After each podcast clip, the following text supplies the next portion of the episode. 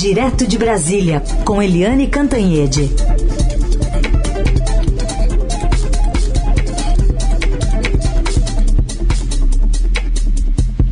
Oi, Eliane, bom dia. Bom dia, Heisen, Carolina, ouvintes. Bom dia, Eliane, bem-vinda. Vamos falar então sobre esse saldo né, de 300 mil mortes por Covid. Tratamento precoce ontem defendido pelo presidente Bolsonaro. Aliás, conversamos há pouco com o, o governador do Rio Grande do Sul, Eduardo Leite, sobre, por exemplo, as três mortes de pacientes que quiseram tomar, administra ter administrado por nebulização hidroxicloroquina né, no, no estado e acabaram morrendo com taquicardia. E o governador coloca na conta também do presidente esse tipo de, de objetivo, né, de tentar se tratar com esses medicamentos sem respaldo médico, científico, e nesse caso acabaram inclusive morrendo. É, é, é uma situação desesperadora, né? Quando a gente chega em 300 mil mortos, é, o Brasil tem 27% das mortes por Covid no mundo. Ou seja, no mundo inteiro, né, um quarto das mortes, mortes por Covid ocorreram no Brasil. Evidentemente, está tudo errado e foi tudo errado desde o início. Isso é inevitável dizer. O ministro, ex-ministro da Saúde, Luiz Henrique Mandetta, diz claramente que essas mortes poderiam ter sido evitadas, claro que não todas. Numa pandemia é inevitável que morram pessoas, mas ele diz claramente que ele avisou se não tivesse isolamento, se não tivesse uma campanha pelas máscaras, se não tivesse uma campanha pelo álcool gel, pela lavação das mãos, se não tivesse todo um cuidado com isso, as pessoas iam morrer em número muito assustador, que é o que está acontecendo hoje, né? Ah, e, e não é só morrer, né, gente? É morrer, assim, sem atendimento. Como é que você pode imaginar, sabe, que a sua mãe, o seu pai, o seu filho, o seu marido, o seu amor, né, seu amigo, né, como eu tenho, sabe, amigos, é, vão passar por isso, né, e tem gente que fica jogada nas, macas, jogada sem leito, sem UTI, e está correndo agora o risco de ficar sem oxigênio ou sem remédios que são essenciais para intubação. Você não intuba ninguém a seco, né, é um procedimento delicado, sofrido, né, é, arriscado, você precisa de medicamentos adequados para intubação. Tudo isso está fora de controle, não tem coordenação nacional e enquanto isso, como você disse, Carolina, as pessoas ficam é, sujeitas a médicos né, inescrupulosos que passam esse tal de tratamento precoce, que virou uma um mantra do presidente Jair Bolsonaro, né? Hidroxicloroquina, tratamento precoce, etc. E agora você já tem no Rio Grande do Sul três mortos porque uma tal de uma médica aplicou aquela nebulização com hidroxicloroquina e três pessoas morreram. Morreram com isso. Também já teve na primeira página do Estadão essa semana né, a informação de que é, pessoas que foram submetidas a esse tipo de medicamento é, foram parar aí na fila do transplante de fígado. Já há também é, aí uma, uma suspeita de, é, de um certo plano de saúde de São Paulo que nem vê a pessoa, a pessoa não passa por médico nenhum liga lá com sintomas de Covid e já vai um kit para casa dela, o tal da kit Covid que tem hidroxicloroquina cloroquina, é, ivermectina, essas coisas todas, e inclusive passaram isso para pessoas que têm alergia a esse tipo de medicamento, pessoas que já tiveram problema de coração e que não podem tomar cloroquina, ou seja, está vindo à tona aí esse submundo da hidroxicloroquina. Então, atenção né, é, o Brasil não dá os medicamentos que são necessários e dá em demasia medicamentos que não têm comprovação científica e que podem agora, já há aí indicação, podem sim matar. Então, se você tiver isso, por favor, por favor, não saia tomando qualquer coisa. Né? Os conselhos de medicina, a Associação Médica Brasileira, todo mundo batendo cabeça. Tipo assim, lavando as mãos. Ah, o médico que quer passar, passe. A Anvisa lavou as mãos, a AMB, que é a Associação é, dos Médicos Brasileiros, o Conselho Federal de Medicina lavam as mãos. E o presidente da República insiste em é, vestir um jaleco de médico sem ter o diploma para propagandear esse medicamento que a gente está vendo o tipo de é, como é que ele aumenta a tragédia em vez de combater a pandemia. Bem, 300 mil ele... mortos é uma dor imensa para todos nós. Aproveitando que você está tocando esse assunto, Helene, eu tenho uma pergunta do Daniel Soler, nosso ouvinte. Está lembrando que hoje é quinta-feira, né, dia da live semanal do presidente. Ele pergunta, ele, eh, chegamos aos, a 300 mil mortes, será que na live o presidente ele não falará nada? Provavelmente não. Aí ele pergunta, o Daniel, se não há uma, alguma ferramenta ou recurso para interditá-lo imediatamente. Olha, Daniel está crescendo muito, sabe isso? O presidente Bolsonaro, é, ele é contra a ciência, contra as estatísticas, contra as evidências, contra a vida. E as pessoas estão perdendo paciência e perdendo, é, sabe, aquela tendência de você dizer não quero confusão, deixa para lá, as pessoas estão botando a cara de fora. Então você já tem aí, né, é, milhares já, mais, antes eram centenas, agora milhares de empresários, banqueiros e economistas assinando manifesto crítico contra o presidente da República, você tem é, os fundos internacionais que já vinham é, batendo firme no governo brasileiro por causa da Amazônia, das queimadas, é, você tem as associações médicas criticando, você tem a OAB entrando é, com ações contra é, o presidente pela é, ação errada, assim, gritantemente errada na pandemia, você já tem a comunidade internacional, é, ou seja, o presidente está se isolando. Você já tem a frente de governadores, maioria dos governadores contra o presidente, prefeitos contra o presidente, e agora a coisa está ficando feia, porque o Congresso também está dizendo, olha, precisamos dar um basta nessas coisas. Daniel, a, a situação do presidente não é nada confortável, não. E na live de hoje, a gente precisa ficar atento, porque estão querendo que ele mude, deixe de ser Jair Bolsonaro para virar outra coisa. Vamos ver. Enquanto ele lê os discursos, pode até tentar, mas quando ele fala ao vivo, ele é fora de controle, Daniel. Pois é, quem também não falou, falou ao vivo, mas não de improviso, foi o presidente da Câmara, Arthur Lira, ontem, que apesar de ter colocado um discurso mais. Ah, menos crítico, digamos assim, apaziguador, após a reunião da criação desse comitê, é, um pouco mais tarde ele foi bem mais crítico nos recados que deu ao presidente Bolsonaro. Vamos ouvir. Quero deixar claro que não ficaremos alienados aqui votando matérias teóricas como se o mundo real fosse apenas algo que existisse no noticiário. Estou apertando hoje um sinal amarelo. Não vamos continuar aqui votando e seguindo um protocolo legislativo com o compromisso de não errar com o país.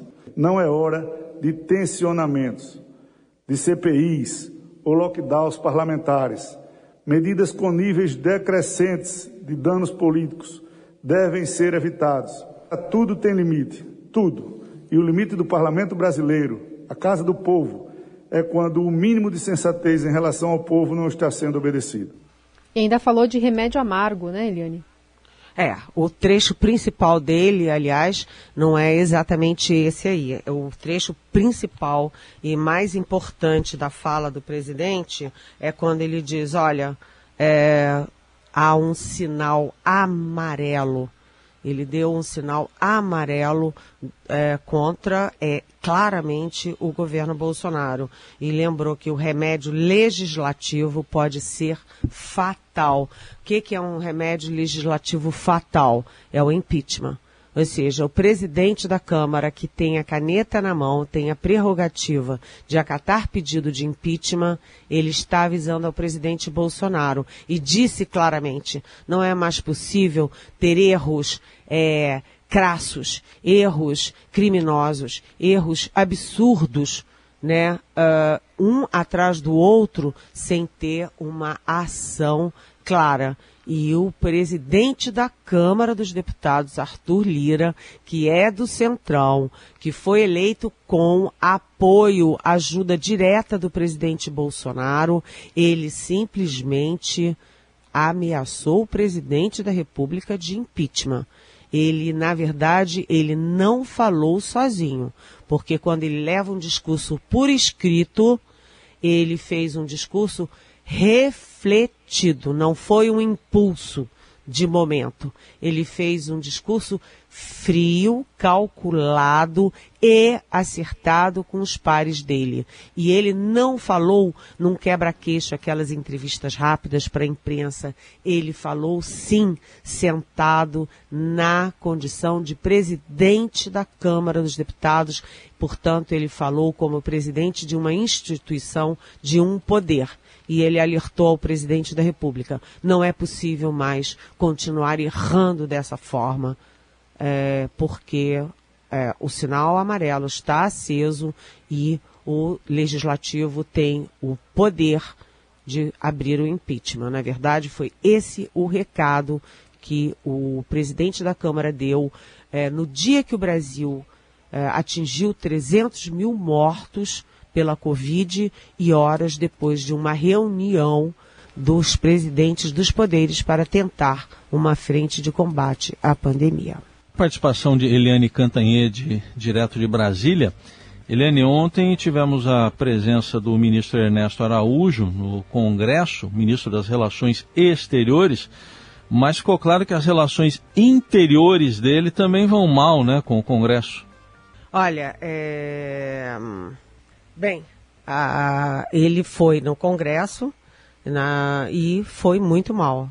Todo mundo que eu ouvi diz que ele foi é, muito, muito, muito mal. E os seis senadores já pedem a saída do chanceler Ernesto Araújo do cargo. Há uma pressão do Centrão, há uma pressão é, disseminada pelo Congresso todo, há críticas do mundo inteiro, né? A gente sabe da Europa, dos Estados Unidos, etc. E na própria reunião de ontem, que a gente vai falar depois sobre ela, ontem teve a reunião do presidente Jair Bolsonaro, né, com os presidentes dos poderes, e a gente fala no próximo comentário, é, o próprio presidente presidente da Câmara, o Arthur Lira, é, na, a portas fechadas, criticou duramente o chanceler Ernesto Araújo, a política externa brasileira, e diz que no momento como esse, em que a prioridade do mundo e a prioridade do Brasil é a, obter vacinas, fazer a vacinação em massas, como você pode pensar nisso se o Brasil entrou em choque com os maiores produtores, não apenas de vacinas, mas de medicamentos do mundo, que são a China e a Índia. Né? Além disso, como lembrou Arthur Lira na reunião, entrou também em choque com o próprio Joe Biden, presidente da maior potência do planeta. Então, como é possível você pensar em negociar vacinas com o mundo se a política externa brasileira bateu de frente com os produtores de vacina, com os maiores, é, com as maiores potências do mundo, enfim é, a situação do Ernesto Araújo, segundo todas as evidências, não está nada boa. E depois da queda do general Eduardo Pazuello do Ministério da Saúde, né, exatamente por pressão, pela incompetência, pelos processos que ele vem enfrentando, aí você é, fica pensando se deu certo com o Pazuello, a pressão pode sim dar certo também com Ernesto Araújo, ou seja, é mais um que está na frigideira do Palácio do Planalto. Muito bem. Eliane, bom, queria ainda colocar aqui para você perguntas dos nossos ouvintes. Ah, Carolina, só um minutinho. Eu queria antes falar sobre a reunião de ontem, pode ser? Claro, por favor. É, é, porque a reunião de ontem, nós já falamos do Arthur Lira que estava lá, falamos do Ernesto Araújo que estava lá. A reunião de ontem, é, que foi um dos fatos políticos da semana, foi é, do presidente Jair Bolsonaro com os presidentes da Câmara, Arthur Lira, do presidente do Senado, é, Rodrigo Pacheco, presidente do Supremo Tribunal Federal, o Luiz Fux. Mas a reunião era para é, criar um ambiente de união, para criar uma união também com os governadores do país, enfim, era uma reunião é, para a união federativa, união dos poderes para combater a pandemia e foi criado um comitê com a intenção de se reunir toda semana. E aí o que que acontece? Como você pode falar em união, né, se você chega lá e o presidente da República convidou é, um monte de ministros, inclusive Ernesto Araújo, que foi citado aqui, convidou um monte de ministros, né? Ou seja, o executivo estava todo lá. Foi na casa do presidente da República, né? ou seja, na residência oficial. O que que os, é, os presidentes dos poderes concluíram? Isso aí foi uma farsa, isso aí foi um teatro para reforçar politicamente o presidente Jair Bolsonaro, que está ali nas cordas. Então, eles viram que o presidente Bolsonaro fez um, toda uma articulação para ele ficar de protagonistas e o presidente da Câmara, do Senado e do Supremo ficarem de coadjuvantes no palco dele. Além disso, governadores, era um para o região.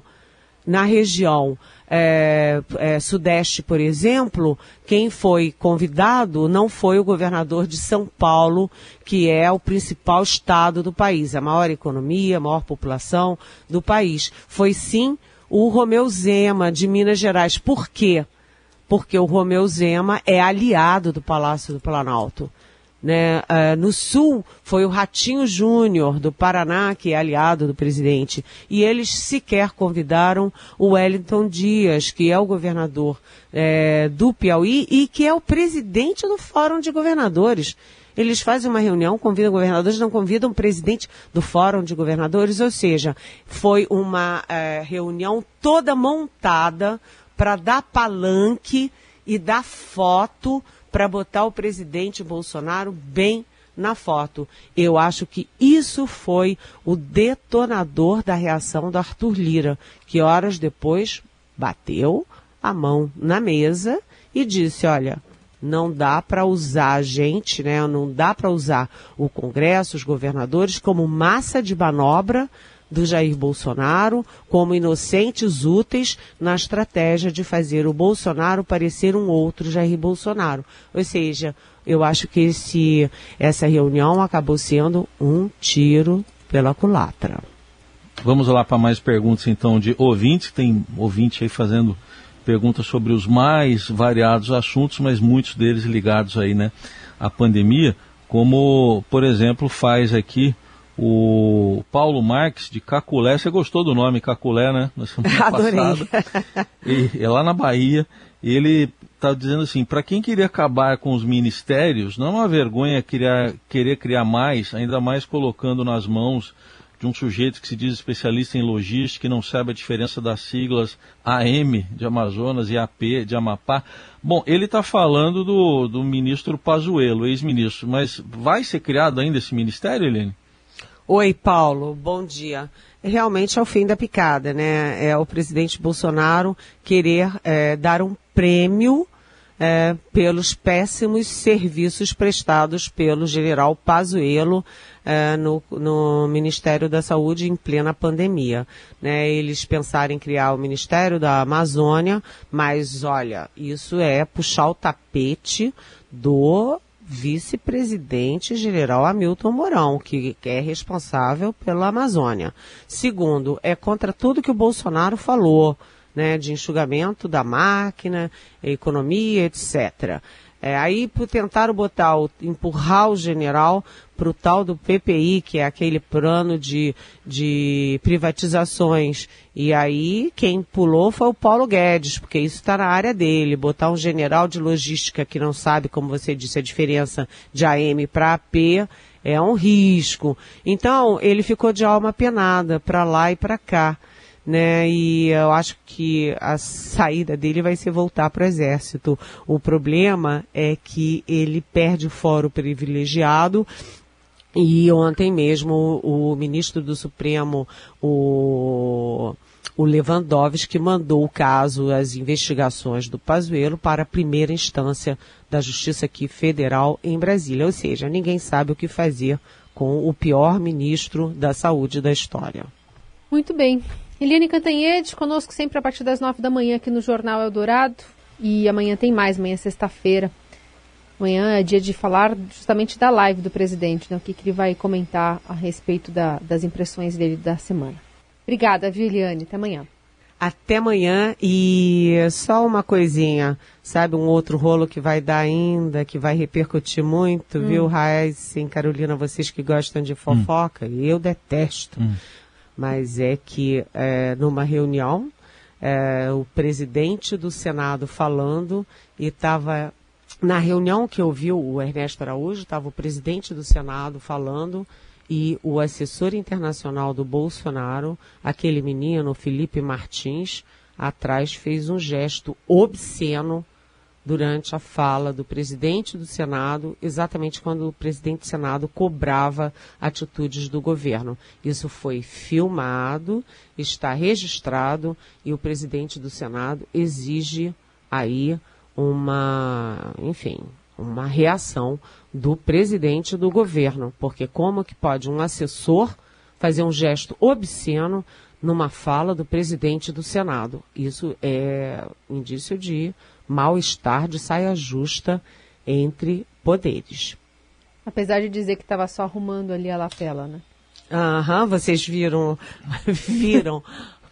É um áudio. jeito estranho de arrumar a lapela, né? Olha, Juntar aqueles dois dedos. É, o dia que você arrumar a lapela assim para mim, Raíssa, eu vou achar que você tá bravo não, comigo. Fica tranquila, fica tranquila, não vou fazer isso. É, por favor, né? A Carolina não. me dá um toque, tá, Carolina? não, fica tranquila. E além de tudo, o Moa, que é o nosso amigo, e o Afrânio, Sim. que é o nosso, é, nosso suporte, né? E, por favor, vocês gravem, tá? Porque eu entro com, uhum. com processo. Agora, Felipe Martins, assessor internacional do presidente presidente não foi nada diplomático. E agora é. o presidente do Senado, que é aliado do Palácio, está também na linha ali do presidente da Câmara, Arthur Lira. Ou seja, os dois não estão muito felizes com o Bolsonaro nem com o governo, não. Muito Liane, obrigada, viu? Até amanhã. Até amanhã. Beijão.